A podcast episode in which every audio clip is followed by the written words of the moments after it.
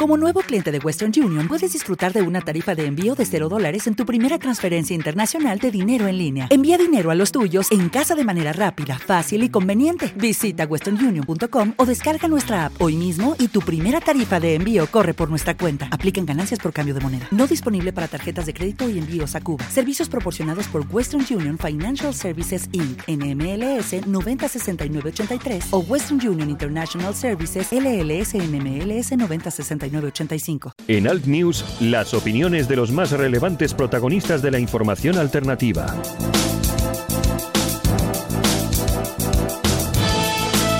Bueno, y otra vez esta mañana nos vamos hasta Galicia, porque Galicia y el País Vasco son centro de la noticia, centro de la noticia por esas elecciones que están a la vuelta de la esquina. Y hoy en Galicia tenemos, ni más ni menos, con nosotros al portavoz del Partido Popular en el Parlamento de Galicia, a don Pedro Puy Fraga. Don Pedro, buenos días.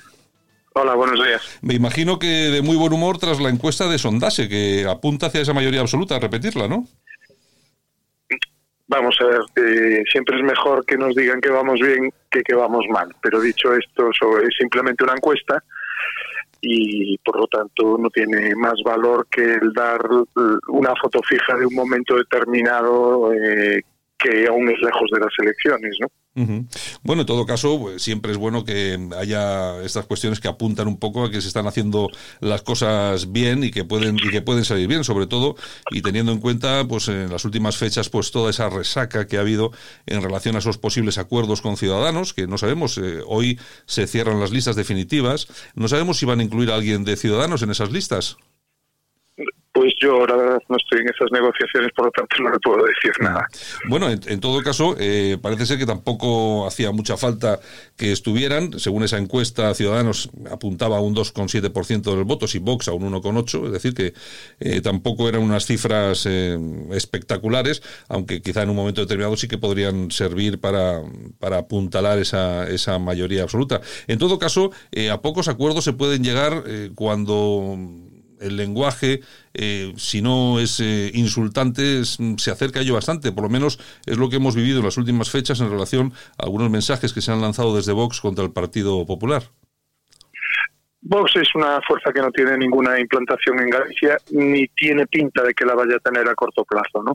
En Galicia el sentimiento muy mayoritario es eh, constitucionalista y muy autonomista y por lo tanto eh, el mensaje de Vox pues cae digamos en terreno poco fértil. Eso no quiere decir que no haya gente y nosotros respetamos que por los motivos que sean pues en algún momento se pronuncien por esa fuerza, pero sí que es verdad que el hecho de que esa fuerza eh, lleve algún voto que no tenga representación parlamentaria lo que puede provocar es justamente lo contrario de lo que el votante de Vox prefiere, que es una, un gobierno moderado en vez de un gobierno eh, compuesto por pues, ocho o nueve partidos políticos. Estarían al final en la alternativa al Partido Popular de Galicia. Mm, y sobre todo también hay que tener en cuenta que este tipo de experimentos, sobre todo en Galicia, pues hombre, pueden llevar a encontrarse que los gallegos se encuentren con un gobierno constituido pues, pues no sé, por la izquierda más, más rancia. Tenemos a Begoña Vila también en Galicia. Begoña, buenos días. Hola, buenos días, buenos días a todos. Bueno, ¿tienes buenos días, Pedro. ¿Alguna preguntita para, para don Pedro Puy? Sí, claro. Eh, yo quería saber si el PSDG-PSOE está adoptando algún papel activo en las defensas de las electrointensivas en Galicia. Vamos a ver, eh, lo que está haciendo el Partido Socialista en Galicia es defender todo y sea lo que sea lo que haga al gobierno central, ¿no? Esa es la postura del candidato, del secretario general del Partido Socialista de Galicia. Yo creo que se equivocan y la encuesta que fue publicada ayer, pues de alguna manera también da esa imagen, ¿no? De un refuerzo del Partido Nacionalista y una caída del Partido Socialista con relación a la anterior encuesta del mismo instituto. Eh, don Pedro, eh, no se sabe nada de esos trescientos y pico millones que el gobierno, el gobierno del señor eh, Pedro Sánchez, les debe a ustedes, ¿no?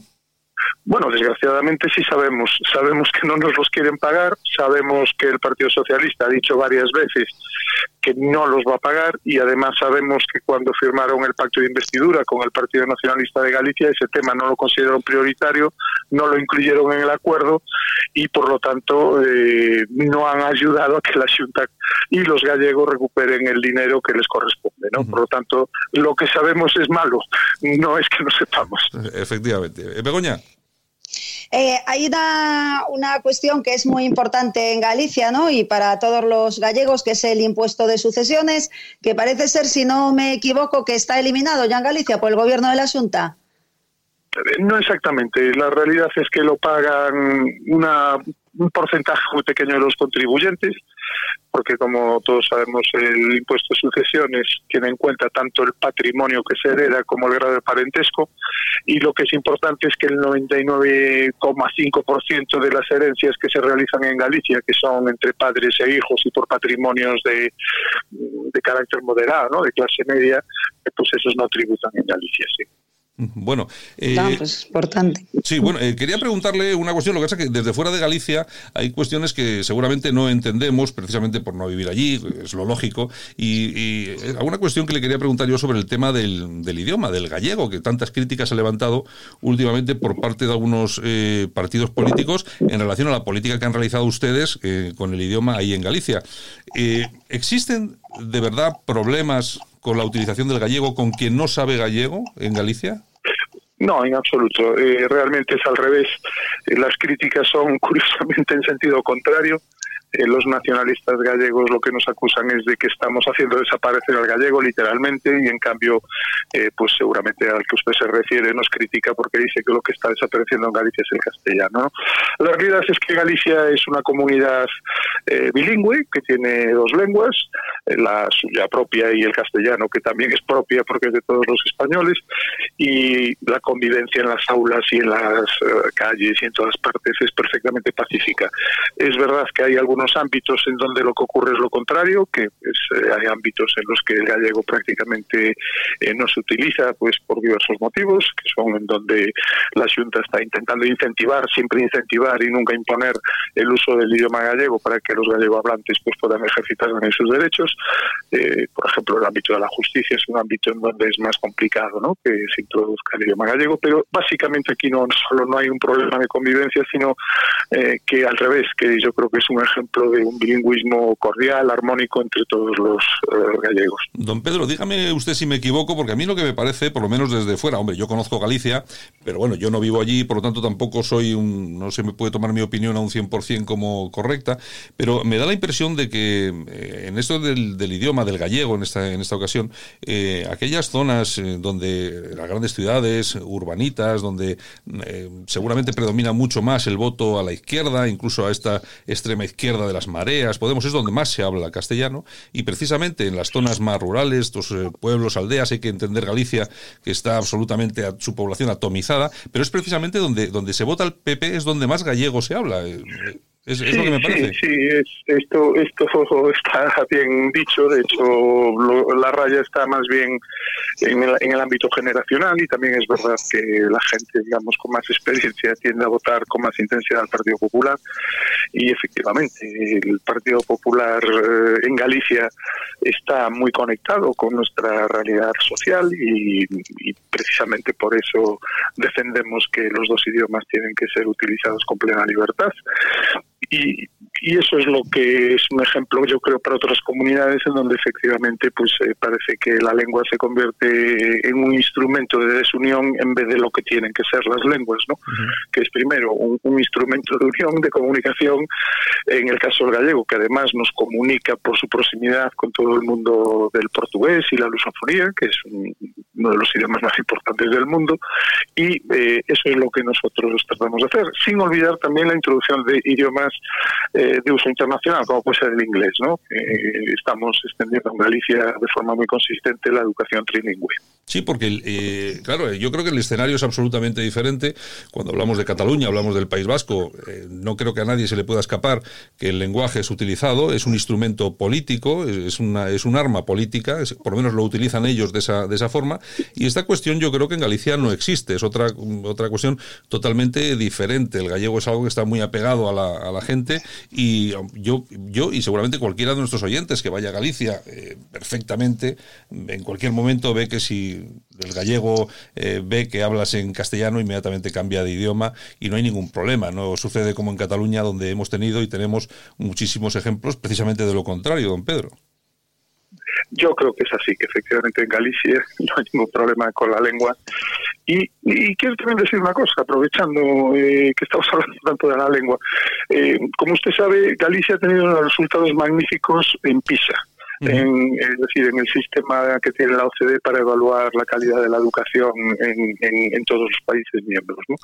Galicia es una de las comunidades autónomas que da mejores resultados, está muy por encima de la media y muy próxima en algunas materias a Finlandia, que siempre es puesta como ejemplo, entre ellas la de integración social. Es decir, nuestro sistema y nuestra sociedad, eh, en parte por razones históricas, en parte por el carácter pues eh, que, tiene nuestra sociedad, pero también porque eh, los distintos gobiernos han sido capaces de mantener este carácter ¿no? y, este pacífico de convivencia entre las dos lenguas, pues estamos consiguiendo avanzar ¿no? En, un sistema trilingüe y al mismo tiempo de calidad para que eh, la gente joven en Galicia tenga buena formación, que es lo que al final eh, le va a importar para el resto de su vida. ¿no?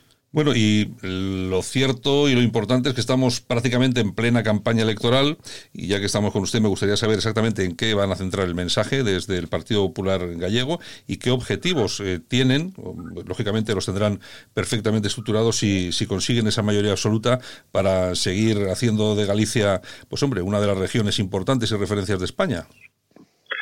Básicamente nosotros nos vamos a centrar en la estabilidad que supone eh, tener un gobierno como el que hemos tenido en los últimos años, que ha permitido afrontar la crisis de una forma pues eh, mejor que otras comunidades autónomas.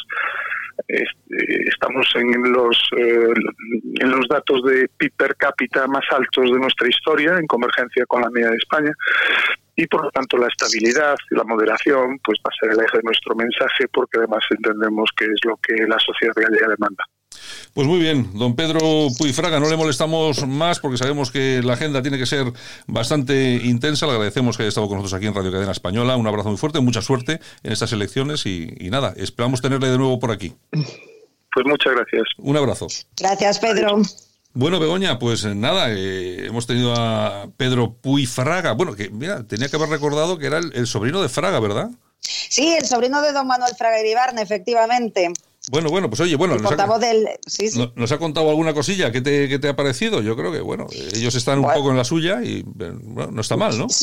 Sí, yo creo que efectivamente eh, eh, en cuanto a, la defensa de las electrointensivas, que es tan importante para la industria gallega, para que no se cierren o para que no hagan esos en, expedientes de regulación de empleo que a tantas familias afectaría, pues efectivamente el PSDG PSOE con Gonzalo Caballero al frente, que quiere ser presidente de la Junta de Galicia, efectivamente, como muy bien dijo Pedro Puy, pues defiende a Pedro Sánchez, que es su jefe, y no defiende a los gallegos, ¿no? que realmente son sus jefes, los gallegos, que serán sus jefes. Oye, me ha llamado, una, me una, una, cosa la atención, que no he querido ahondar más en ello, cuando le he preguntado por si en las listas del PP iba, se iba a incluir a alguien de Ciudadanos, y no me ha dicho que no, me ha dicho, es que yo no estoy en eso.